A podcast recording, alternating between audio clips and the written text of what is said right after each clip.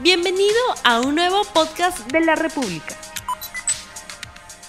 Muy buenos días amigos de la República, bienvenidos a RTV Economía en este día viernes 23 de julio del año 2021 y hoy en el programa vamos a hablar sobre el mercado de hidrocarburos. Obviamente las amas de casa están viendo que el precio del GLP ha subido, los transportistas también han hecho colas en los grifos para tener GLP en sus autos y también se encareció este producto este producto. Sobre este tema vamos a hablar con Aurelio Ochoa Alencastre, especialista en temas de energía, a quien le damos la bienvenida. Muy buenos días, ingeniero Aurelio Ochoa. Muy, muy buenos días, a sus órdenes. Ingeniero Aurelio Ochoa, en principio, ¿qué está pasando en el mercado? ¿Por qué sube el precio de los combustibles? ¿Por qué sube el precio del GLP y del balón de gas? Eh, bueno, en primer lugar, hay una serie de factores que han influido, que han confluido en este caso, ¿no es cierto?, a que se produzca lo que se ha producido recientemente con el GLP. Primero, eh, es el caso del precio internacional del petróleo, ¿no? Entonces, el precio internacional del petróleo ha ido subiendo desde principios de año, ¿no? Alrededor de un 50%, eso por un lado. Ahora, si bien es cierto, la última semana, ah, eh, digamos, ha habido un ligero descenso, pero de todas maneras continúa a precios elevados el precio internacional del petróleo. Segundo, es el caso del precio del dólar. Recordemos que hay una devaluación ¿no es cierto?, alrededor de un 10% eh, por, con relación pues, a todos los acontecimientos políticos eh, imperantes en nuestro país. Esos dos factores son factores externos, obviamente, los cuales no podemos, no podemos controlar, ¿no? Entonces, eso es por un lado. Y lamentablemente decían conjuncionado, se han juntado todos estos, estos dos factores anteriores a lo ocurrido recientemente en el caso peruano eh, eh, por motivos climáticos, en este caso las, eh, los oleajes anómalos en nuestra costa peruana, pero cualquiera podría decir, oye, esto no es una cosa novedosa, esto se produce y se seguirá produciendo, se ha producido desde antes de los incas y lógicamente seguirá produciéndose hasta que, digamos, nuestro planeta pues este, desaparezca, ¿no? Entonces, eh, eso, digamos, ya es cuestión de prevención, ¿no? Entonces, se supone que para eso se han debido tomar las medidas del caso para que no ocurra lo que periódicamente ocurre, porque no es la primera vez, al año se producen varias veces estos, estos oleajes anómalos en la costa peruana, al año, o sea, no una vez como la que ha pasado recientemente, ya terminado el día jueves pasado, ¿no? Entonces, esto se produce permanentemente. Entonces, ¿qué pasa? Deberíamos prever. Y para ello, lo primero que se tiene que hacer es construir la infraestructura conveniente, necesaria para precisamente hacer frente a esta situación. Y ahí es donde vamos a ver, es el tema de la falta de infraestructura. Así es, pero la gente está preguntándose lo siguiente, permítame, ingeniero, la gente pregunta lo siguiente. Si el Perú es productor de gas natural, además es el principal insumo para GLP, ¿por qué tenemos que equiparar los precios en el mercado local respecto al precio internacional? ¿Y qué hacer en este aspecto? ¿Qué se debe hacer? Bueno, Allí justamente, eh, por eso decía, vamos a dejar eh, un poco la parte de infraestructura, ¿no? Porque al final es cierto que, eh, en el caso peruano en particular, nosotros nos proveemos de camisea en un 80% del consumo del GLP. Vale decir que el GLP en un 80% hoy día, antes era alrededor del 90%, hoy día es 80%, corresponde a una producción nacional en las entrañas de camisea. Entonces, el, restante 20% es importado. Entonces, lo que tiene que aplicarse, lógicamente, es la paridad de exportación. Es decir, solamente considerar el transporte, ¿no es cierto?, de Pisco a Lima y no en este caso, digamos, hacerlo extensivo como que nosotros importásemos el 100%, lo cual no es cierto, ¿no es cierto? Y al, al decir importado, el precio internacional en este caso de aplicarse tendría que considerarse un transporte desde el Golfo de México, eh, en el, en el Atlántico, ¿no es cierto?, hasta el Callao. Y eso no es cierto porque lógicamente decíamos el 80% lo, eh, lo producimos en el Perú. Ahora, eh, eso es por un lado, pero el tema es que así tengamos en abundancia y tengamos el 100%, el tema es que vamos a seguir con el problema de los oleajes. Por eso le decía la importancia precisamente de la prevención. O sea, por un lado ya le he dado la respuesta con relación a lo que es eh, el, el precio en este caso, ¿no? Entonces, Ahora viene el tema de la infraestructura. Fíjese, hay un tema que hace tiempo seguramente nuestros, eh, nuestros televidentes eh, han, han escuchado hablar de un ducto de entre Pisco y Lima, un ducto para traer el GLP que se produce en la planta de Pisco, que viene de Camisea, ¿no es cierto? Y trasladarla por ducto hasta Lima. Entonces, ¿qué sucede? Se han caído varias, varias licitaciones en este caso, eh, se han caído eh, precisamente para la construcción de este ducto como consecuencia de la negativa del, propietario, en este caso de la planta de Pisco, ¿no es cierto?, el, el consorcio Camisea, para que se construya. ¿Por qué razón? Porque el negocio de esta empresa es precisamente traerlo en buques hasta el Callao. Entonces no le conviene. Y lógicamente las empresas que querían construir en este caso ese ducto dijeron, oye, pero si no voy a tener el, el, el GLP en la tubería, entonces ¿para qué construyo? Entonces lo primero que tiene que hacer, lógicamente, el gobierno es poner los puntos sobre las IES. O sea, quien acá digamos, señala lo que corresponde a lo que es emergencia energética, lo que es seguridad energética, es el Estado, no es la empresa. Entonces, si la empresa ve sus intereses, lógicamente el que tiene que defender esos intereses es el Estado, ¿no? Entonces, allí, por ejemplo, hay que corregir algo de inmediato. La otra es la construcción de esferas de almacenamiento. Allí, por ejemplo, tenemos otro problema. No hay la suficiente capacidad de almacenamiento de GLP en esferas conforme se ha ido, digamos, eh, incrementando el consumo de GLP. Hoy día, por ejemplo, tenemos casi 60 mil barriles diarios que se consumen de GLP, alrededor de 59 mil exactamente, pero pronto vamos a estar a fin de año seguramente en 60 mil barriles. Entonces, ¿qué pasa? Nosotros nos hemos quedado con una infraestructura cuando el consumo era pues de 10, 12 mil barriles diarios de GLP. Entonces, por ejemplo, allí también hemos debido actuar. Ahora, hay una cosa importante a, considerar. La empresa Petroperú, la petrolera estatal, desde el año 2015 pretendía construir justamente, duplicar en este caso su capacidad de almacenamiento en el Callao, en la planta del Callao. No la dejaron el terreno, fíjese, al extremo, ¿cómo, cómo es que no hay una un planeamiento estratégico en nuestro país en todos los sectores y particularmente en el sector energético. Fíjese, eh, la empresa Petroperú eh, ya, tenía los planos, tenía la empresa, había hecho el concurso público, en fin, etcétera, etcétera, para la construcción de, ojo, de tres esferas para duplicar la capacidad de almacenamiento en el Callao, precisamente en la zona, este, en el Callao, en la planta del Callao, ¿no? Entonces, ¿qué pasa? Cuando ya estaba por construir el Ministerio de Transportes y Comunicaciones simplemente decidió, ojo, decidió que ese terreno, bienes nacionales, se lo, se lo, se lo entregase para la construcción de un depósito de contenedores, de containers.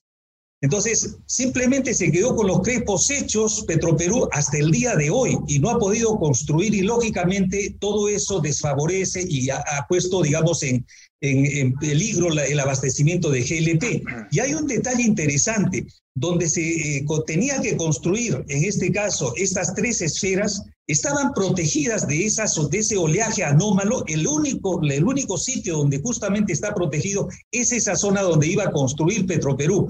Es, estaba protegido, decíamos, en forma natural por la isla de San Lorenzo. Entonces, ¿qué pasa? No ha podido construir y lógicamente estamos viendo las consecuencias, que no es la primera vez esto ocurre tampoco. Ingeniero, un punto importante es que el Perú es dueño del recurso, pero cuando está dentro de la tierra, una vez que está fuera, cada átomo de gas ya es propiedad del concesionario y puede hacer con ello lo que quiera. Sobre esto, ¿qué afinamiento es necesario hacer para posibilitar que el Estado, que todos los peruanos podamos decidir qué hacer con nuestros recursos, en este caso con nuestro gas? Tiene usted razón, ese es un aspecto que, por ejemplo, tiene que corregirse, porque no, lo que es seguridad energética es seguridad nacional, o sea, eso es la propia constitución, eso, eso digamos, involucra lo que es seguridad nacional, es un derecho elemental de la población en cualquier país del mundo. Entonces, a mí me parece que eh, estamos aplicando de una manera, eh, eh, digamos, demasiado teórica lo que dice la, lo que dice en este caso el contrato con relación a estos contratos ley. En este caso en concreto, por ejemplo, ya cuando se firmó inclusive este contrato de camisea y todos los contratos petroleros, hay una parte, hay una cláusula que siempre se incluye, siempre se incluye, que es el abastecimiento nacional. Entonces, precisamente a eso debemos acudir, o sea, eso existe. Ya saben las empresas que han firmado que hay una cláusula que muy claramente señala por seguridad energética, por seguridad nacional. En este caso es eso, precisamente. Imagínense todo el desabastecimiento que se ha producido. Entonces, no podemos aplicar a rajatabla lo que justamente usted ha señalado. Lo que pasa simplemente que las autoridades lo que tienen que hacer es ponerse bien los pantalones y lógicamente hacer cumplir. Ese es el de fondo, señor. ¿Qué propuesta, ¿Qué propuesta usted le daría al gobierno, al nuevo gobierno, para posibilitar una mejora no solo en la producción de nuestros recursos, sino también para permitir que las familias peruanas puedan utilizar los hidrocarburos de manera oportuna y a menores precios?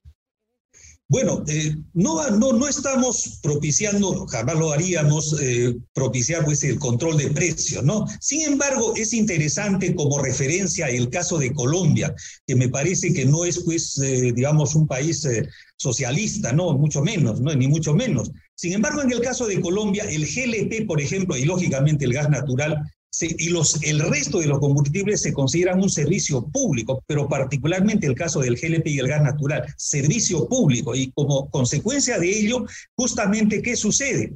Hay una, eh, una especie de control indirecto por parte del Estado a través de Ecopetrol ¿no es cierto?, que no pueden excederse de un 8% de utilidad, en este caso, pueden hacerlo menos sin ningún problema, pero como tope, porque de lo contrario interviene pues Ecopetrol.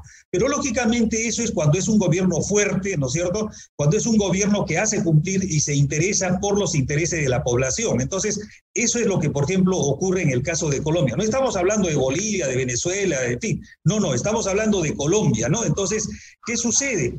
Precisamente en el caso de algunos productos, en el caso de los combustibles en particular, y mucho más para el caso peruano, el GLP, por ejemplo, en este caso, simplemente no pueden excederse, porque recordemos que en el, en el caso del GLP, por ejemplo, más del 50% del precio, del precio del GLP, del, del famoso balón de gas, ¿no es cierto?, se va, se va hacia los hacia lo que es la cadena de comercialización. O sea que el que produce, el que produce el GLP, más o menos recibe un 38 o 39% de la torta de distribución de este, del precio del balón. Entonces eso no puede ser, que más del 50% corresponda en este caso a la cadena de comercialización. O sea, hay una serie de cosas en el eh, de, de serie de factores que hay que corregir. O sea, no puede haber libertinaje de precios ¿no es cierto? Hay libertad de precios, pero no debería no debe confundirse en libertinaje de precios. Bueno, en este caso me concreto en lo, me, direcciono en lo que es el caso de los combustibles. No estoy hablando de otros, de otros, de otros sectores, como el caso de los medicamentos, en fin, que eso creo que ya todos lo conocemos. Ingeniero eh, Aurelio Ochoa, eh, es cierto que está ingresando el próximo gobierno el 28 de julio es importante también saber qué es lo que va a hacer en materia eh, energética, pero desde su punto de vista estaríamos dando los pasos adecuados para un cambio total de tal manera que los peruanos realmente podamos utilizar nuestros recursos y también podamos acceder a mejores precios. ¿Cree usted que con la presencia, por ejemplo, de Humberto Campodónico allí podría de alguna manera eh, mitigarse y solucionarse en parte estos problemas? Bueno, me parece que usted ha mencionado eh, un eh, profesional que conoce esta temática, obviamente, y a través de, sus artículos, de, digamos, de las exposiciones que, lo he podido escuchar, definitivamente me parece que hace planteamientos en esa dirección. Entonces, yo pienso que, y no creo que en esa dirección vaya, vaya tampoco Humberto de control de precios, pero lo que no puede, digamos, aceptarse, lógicamente, en esa dirección eh, va también este Humberto Campodónico, es que no puede haber, como señalábamos, un libertinaje, ¿no? Entonces, creo que en lo que eh, corresponde, sobre todo, por ejemplo, en el caso, decíamos, concreto del GLP, no puede ser lo que ocurre en este momento, eso tiene que corregirse, pero a la vez no solamente es el asunto de la comercialización, sino también el tema es, como le señalaba, de la construcción de la infraestructura. Entonces, no puede ser que una empresa digamos, esté defendiendo sus intereses, ¿no es cierto?, eh, que no puede, como no puede dejar de transportar, dice, no, no construyan ese ducto porque no conviene a mis intereses. Eso no puede ser eso, eso, eso de ninguna manera. Si, si digamos el Estado peruano considera que por seguridad energética tiene que construirse ese ducto de Pisco al Callao o a Lima, ¿no es cierto? Tiene que construirse, allí no hay que... que tiene que, construir. Yo soy dueño de la molécula, cosa, de, cosa por el estilo, por seguridad ah, energética, lo cual implica seguridad nacional, tiene que hacerse eso, ¿no? Entonces creo que en esa dirección supongo que también va Humberto Campodoni. Muy bien, ingeniero Aurelio Ochoa nos comenta que ya tenemos los resultados del sondeo rápido que hemos lanzado al inicio del programa. La pregunta es la siguiente. Eh, ¿De qué depende aminorar el precio del GLP? De la competencia, 17%, mayor regulación, 44%, intervención estatal, 39%. ¿Qué comentario tiene usted de este resultado, de este sondeo rápido en la República? Bueno, eh, me parece que la población, claro, eh, digamos, se ha pronunciado en lo que se espera que haya una mayor participación del Estado, definitivamente, ¿no? Entonces, eh, al hablar de regulación, al hablar de lo que es la parte del mercado. Sin embargo, creo que la parte de regulación, recordemos que por el momento, al menos como está diseñada la famosa ley de hidrocarburos, la actual, entonces no puede intervenir en lo que es el precio, ¿no es cierto? Entonces allí, por ejemplo, hay una, hay una situación que hay que corregirla, o sea, cuando ya se trata en este caso de un libertinaje, no se puede permitir, o sea, tienen que haber límites, ¿no? Y para eso precisamente está, estaría en este caso la intervención de la petrolera estatal. Entonces, la petrolera estatal, como en el caso de Colombia, no, y en otros países, no estamos hablando de Bolivia, que lógicamente hay una mayor participación de la petrolera estatal, pero estamos hablando de Colombia con Ecopetrol. Entonces, podría intervenir, debería intervenir, y creo que eso permitiría precisamente una indirecta regulación, no un control de precios, pero sí una indirecta regulación. Pero en este caso no hay nadie que pueda ayudar a ello, porque ¿qué pasa? Eh, las mismas entidades reguladoras lo único que hacen es publicar los precios referenciales, pero de acuerdo a la ley no pueden intervenir, pero sí lo podrían hacer, por ejemplo, si tuviésemos la participación de la petrolera estatal. Entonces creo que eso podría ir en la dirección que justamente esta encuesta ha señalado. Muy bien, eh, ingeniero, estamos ya terminando el programa. 15 segundos para despedirse el público para que pueda hacer sus reflexiones finales sobre este tema. Bueno, Simplemente tengamos confianza en el nuevo gobierno, que creo que eso es lo que ha ofrecido precisamente tratar de, de, velar por los intereses de la población en este caso, ¿no es cierto? Este, respetando evidentemente las leyes, los contratos, pero no permitiendo, y eso es lo principal, el abuso precisamente de algunas empresas, en este caso, que frente a un Estado débil, lógicamente han actuado como han considerado conveniente. Y creo que eso, eso, esa esperanza que se tiene, y creo que la población seguramente por eso es que ha, digamos, ha tenido los resultados o ha, digamos, dado estos resultados electorales, ha hecho que eh, espera, ¿no es cierto?, con esperanza, que espera, mejor dicho, que con ansiedad pueda esto materializarse. Ojalá sea así, porque la verdad, en la, en la situación en que estamos, bueno, creo que la hemos sufrido recientemente con el GLP, esto no debe continuar, no puede continuar. Gracias. Bien, bien, muchísimas gracias. Estuvimos entonces con el ingeniero Aurelio Ochoa Alencastre, especialista en temas de energía, a quien nuevamente saludamos y agradecemos su participación en RTV Economía. Tupananchis, Kama, Huarquecuna, Panaicuna, Yactamasicuna. Que Dios los bendiga. No olvides suscribirte para que sigas escuchando más episodios de este podcast.